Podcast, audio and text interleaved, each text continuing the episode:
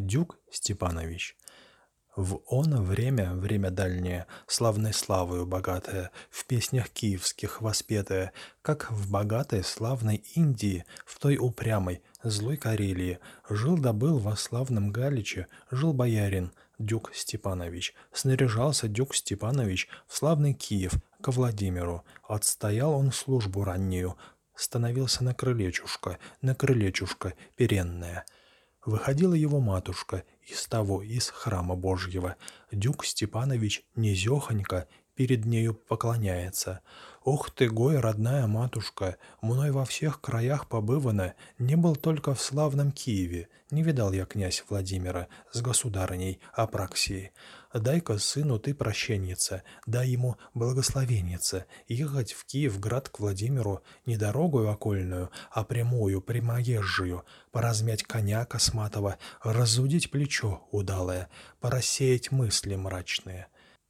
Говорит ему тут матушка, «Ох ты, гой, родное дитятка, мой боярин, Дюк Степанович, я не дам тебе прощенница, я не дам благословенница ехать городу к Киеву, князю славному Владимиру, ни дорогой прямоезжую, ни дорогою окольную, как на том пути дороженьки три заставы есть великие, уж как первая заставушка, те ли горушки толкучие, разойдутся эти горушки, да опять сойдутся крепкие, пришибут тебя, родимого, а вторая там заставушка, те ли птичушки клевучие, заклюют они родимого, заклюют тебя с жеребчиком, а уж третья там заставушка, змей проклятый, змей горынище, о двенадцати о хоботах, он сожрет тебя с жеребчиком».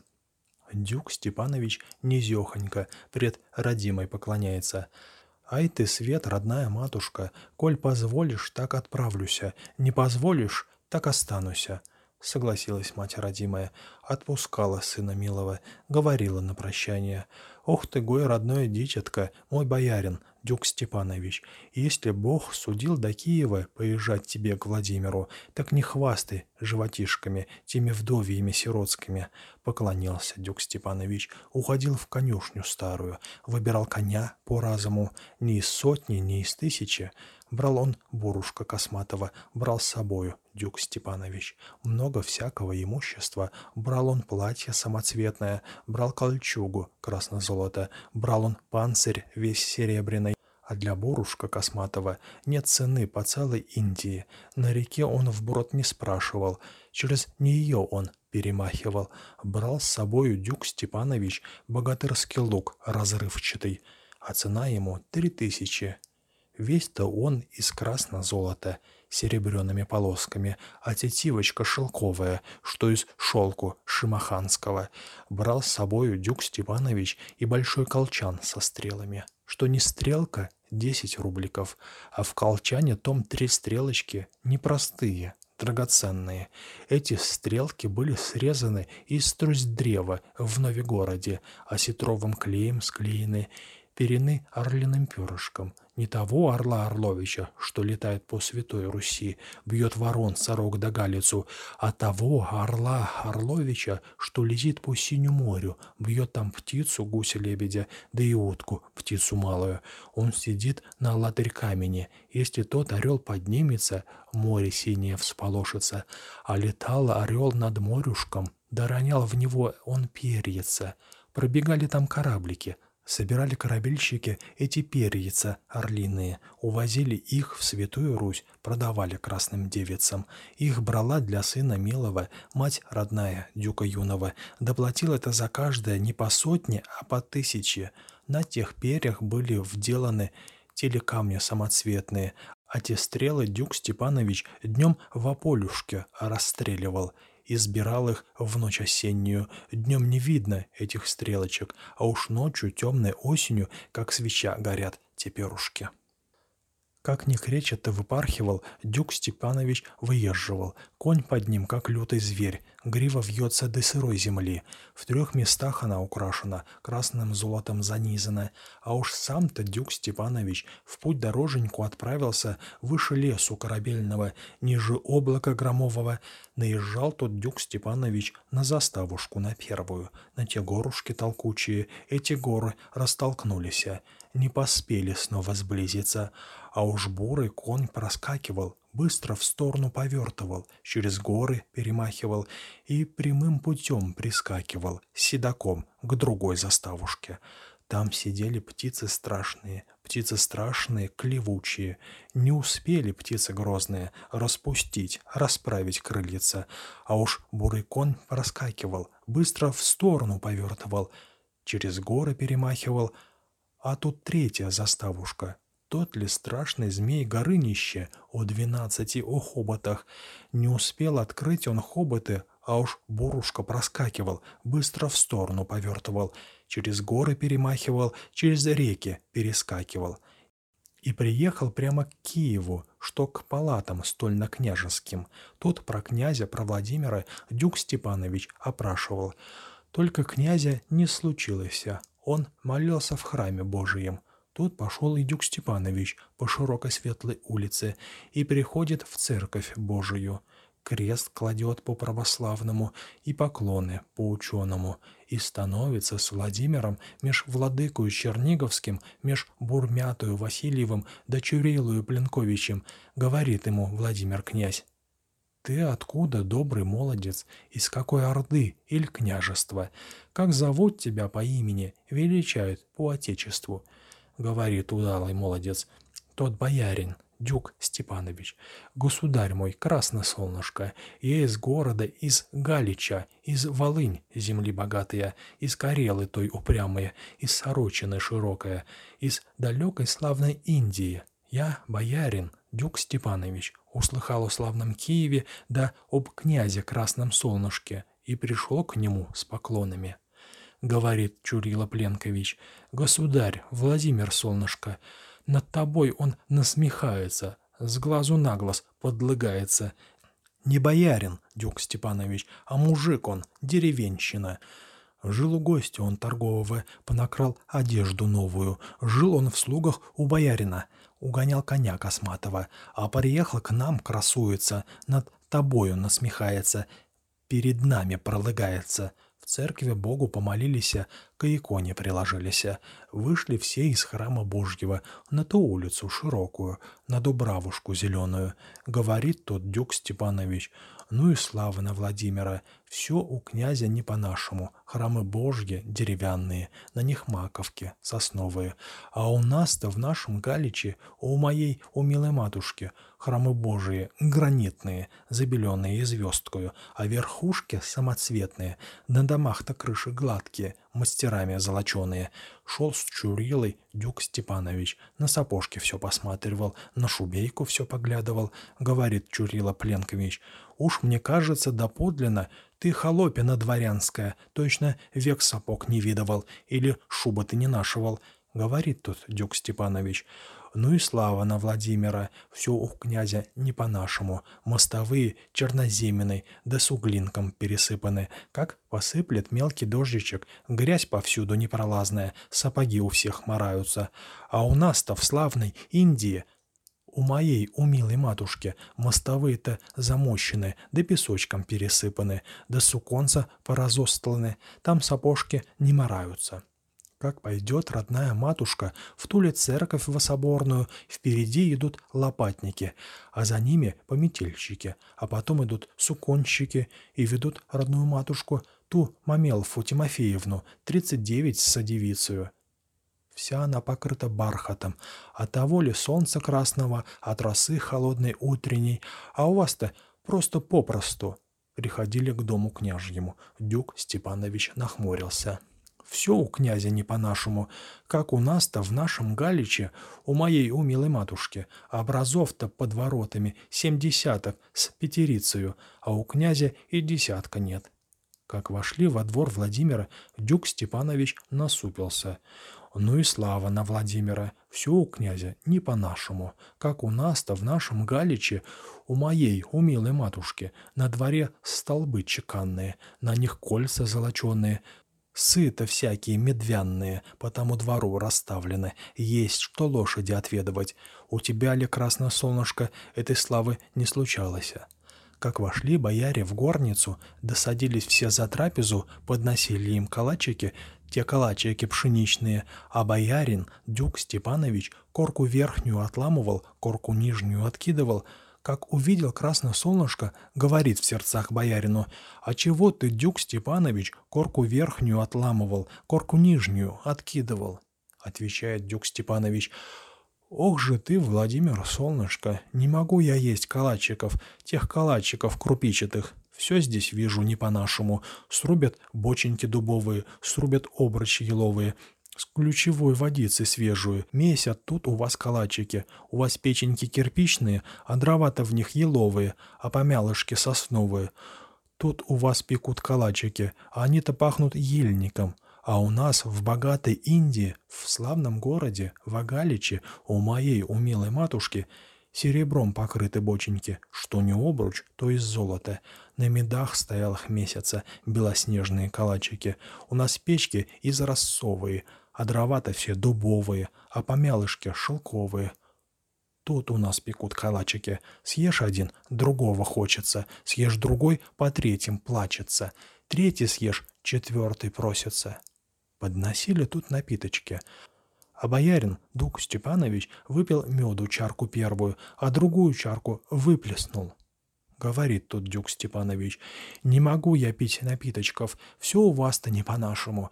У вас бочки понаделаны, бочки крепкие, дубовые, на них обручи набиваны, деревянные, еловые. В бочке водочка положена, в погребах на землю спущена, в погребах не ходят воздухи. В них венцо у вас позатхнуло, а у нас в богатой Индии, в славном городе Вагаличе, у моей родимой матушки, серебром покрыты боченьки, что не обруч с позолотою. В бочке водочка положена, на цепях висит серебряных, в погребах-то ветры бойные, как повеют с чисто полюшка, загогочут эти боченьки, точно лебеди на заводях. Там напитки век не стухнутся. Чарку пьешь, другую хочется, а за нею третья просится. Говорю я вам, не хвастаю, у моей родимой матушки вовсе платьице не держится, а с того оно не держится, что портные не выводятся. Та толпа ушла по улице, а другая в терем просится. Говорю я вам, не хвастаю, у моей родимой матушки вовсе платьице не держится, а с того оно не держится, что портные не выводятся. Та толпа ушла по улице, а другая в терем просится. Кони добрые не ездятся, их стоит число несметное.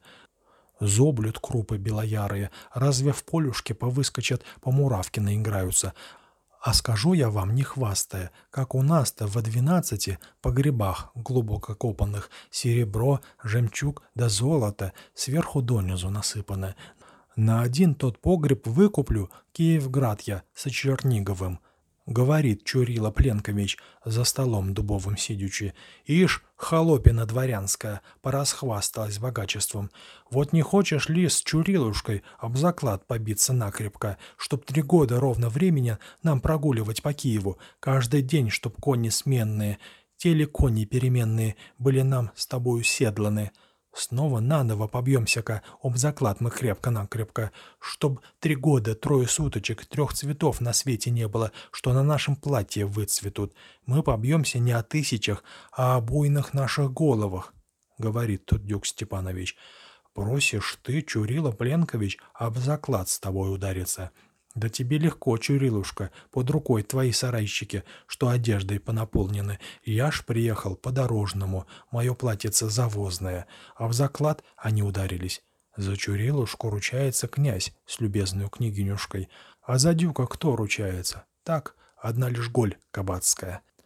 Тут боярин запечалился, помолился с теплой верою пред крестом он Ливанидовым, Написал он письма длинные, в сумке клал их переметные. Отпускал коня он, бурушку, отпускал да приговаривал. Вручай-ка ты хозяина из великой, из неволюшки. Побежал Каурка-бурушка выше дерева стоячего, ниже облака ходячего.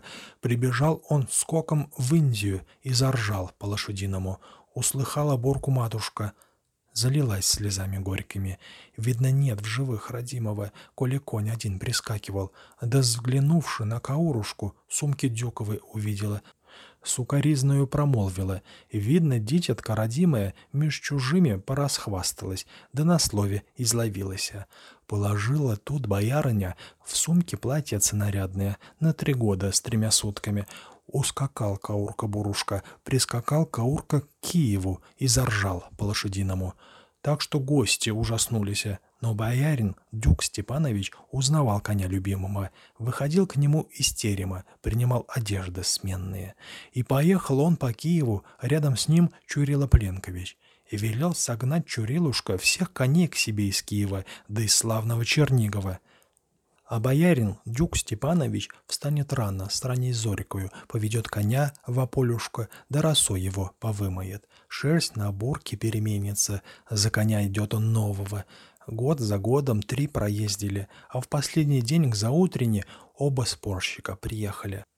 Молодой Чурила Пленкович башмачки надел софьянные, нос иглой, а пятки острые, под пету его хоть сыч лети, а кругом хотя яйцом кати. Заломил он шапку черную, шапку черную, пушистую, надевал он шубу легкую, шубу меха соболиного, в каждой пуговке по молодцу, в каждой петельке по девице. Застегнется, так обнимутся расстегнется, поцелуются.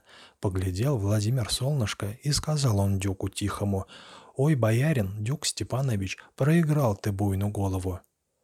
Не смолчал и Дюк Иванович, говорит он князю Стольному, «Посмотри в другую сторону». А боярин Дюк Иванович из семи шелков невиданных лопатки надел на ноженки, вплетены в них камни, яхонты, что не камень, стоит Киева. Надевал боярин шапочку, в шапке камни самоцветные, припекают точно солнышко. Надевал он шубу легкую, шубу меха соболиного, лютый зверь на каждой пуговке, лютый змей на каждой петельке. Брал боярин Дюк Степанович плетку длинную, шелковую, как поддернул ей по пуговкам, заревели звери лютые. Как поддернул, дюк по петелькам, зашипели змеи хитрые. А от рева от звериного, а от шипу от змеиного в стольном городе в Киеве люди добрые попадали, а очнувшись, понагнулись, да за дюком повалились. «Ну, спасибо, добрый молодец, переспорил ты, Чурилушку», — говорил тут Дюк Степанович. «Гой ты, князь Владимир Солнышко, ты кому из нас, Чурилушку, повелишь рубить головушку?» Тут сказал Чурила Пленкович. «Ох ты, гой же, Дюк Степанович, мы поспорим, прозакладываем наши буйные головушки, кто через матушку по чайрику сможет нынче перескакивать и назад с конем отскакивать. — говорит тут Дюк Степанович. «Ай же ты, Чурила Пленкович, просишь ты меня, боярина, об заклад с тобой удариться. Для тебя легко, позывчато, под рукой коня удалого. Кормишь ты отборным зернышком, да водой поишь криничную. Мой же конь простой, заезженный и для спора непокладистый. Об заклад они ударились не об сотнях, не об тысячах, об своих обойных головах. Выводил Чурила Пленкович 33 с одним жеребчика, выбирал из них быстрейшего, разгонял его, разъезживал. Из того ли чисто полюшка с пол речонки в воду вверзился, а боярин Дюк Степанович не гонял и не разъезживал, через речку перескакивал и обратно перемахивал, а путем к воде припадывал, да Чурилушку вытаскивал. И Владимиру вымолвливал — Гой ты, князь Владимир Солнышко, ты кому из нас с Чурилушкой повелишь рубить головушку?» — говорил Владимир Киевский. «О, боярин, Дюк Степанович, не руби Чуриле голову, а оставь ты нам Чурилушку не на радость, а для памяти», — говорил тут Дюк Степанович. Ух ты, гой Чурила Пленкович, князем киевским, упрошенный, бабьем киевским, уплаканный. Не тягался б ты с бурлаками, а сидел бы в стольном Киеве, день-деньской, промежду бабами. Тут Владимир Стольно-Киевский от себя послал оценщиков, в ту ли Индию богатую посылал, а сам промалвливал — а кого послать в оценщики? Если мы пошлем Поповича, у него глаза поповские, заглядятся заведущие на боярское богачество. Там Алеша и останется. Надо нам послать оценщикам парня грамотую острого, на речах с людьми разумного. Надо нам послать Добрынюшку. Тут Добрыня собирается, на коня садится быстрого, едет прямо к славной Индии. Въехал на гору высокую и от ужаса обмолвился. Знать боярин Дюк Степанович слал нерадостную весточку, приказал спалить всю Индию. Ай, и как же все сполошилось. А подъехал ближе к городу, видит чудо он чудесное. На домах-то крыши гладкие, мастерами золоченые, мостовые-то замощены да песочком пересыпаны, и поехал он по Галичу, находил он там три терема. В первый входит, грузно крестится, до сырой земли склоняется. Видит он жену матерую, в плаче шелковом, серебряном, и ведет к ней речь, Добрынюшка. «Здравствуй, матушка, бояриня, я от Дюка, от Степаныча. Приезжал к тебе с поклонами». — говорит жена матерая, — «я не матушка бояриня, я боярская работница. Проходи к другому терему». Приходил туда Добрынюшка, видит там жену матерую. Шелку нет, сама вся в золоте. Поклонился ей Добрынюшка. «Здравствуй, Дюкова родильница», — говорит старуха старая. «Я не Дюкова родильница, я боярская калачница. Ты ступай к другому терему».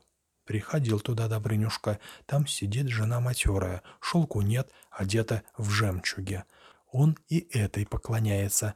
«Здравствуй, матушка-бояриня!» — говорит жена матерая. «Я не матушка-бояриня, я его простая нянюшка.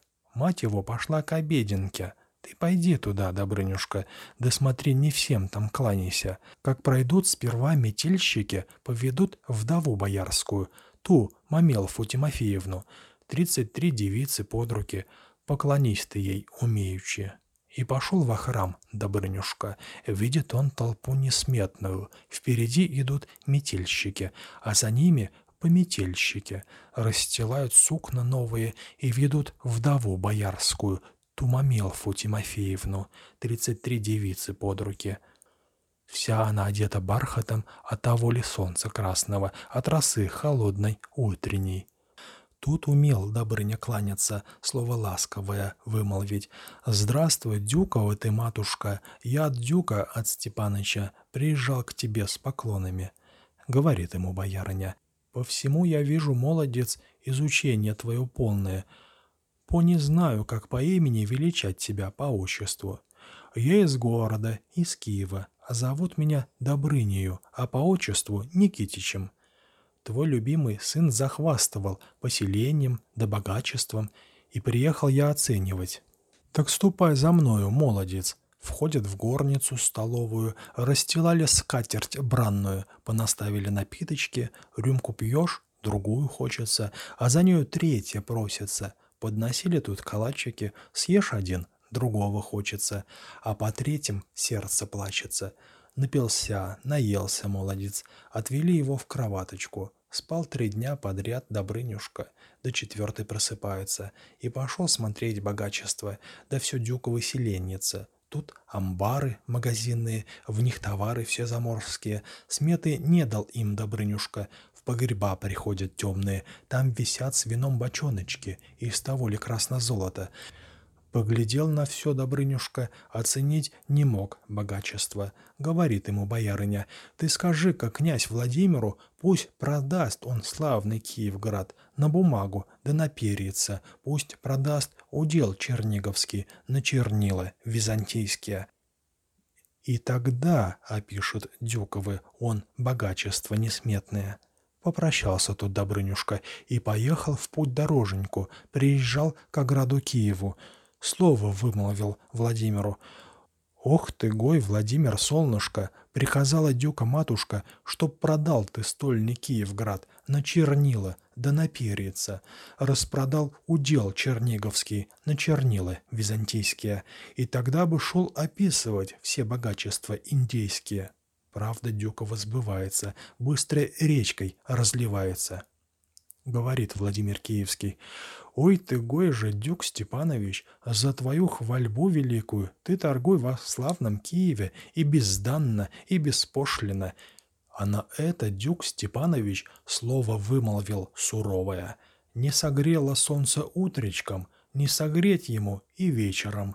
Как пришел я, ты не чествовал, и теперь того не сделаешь.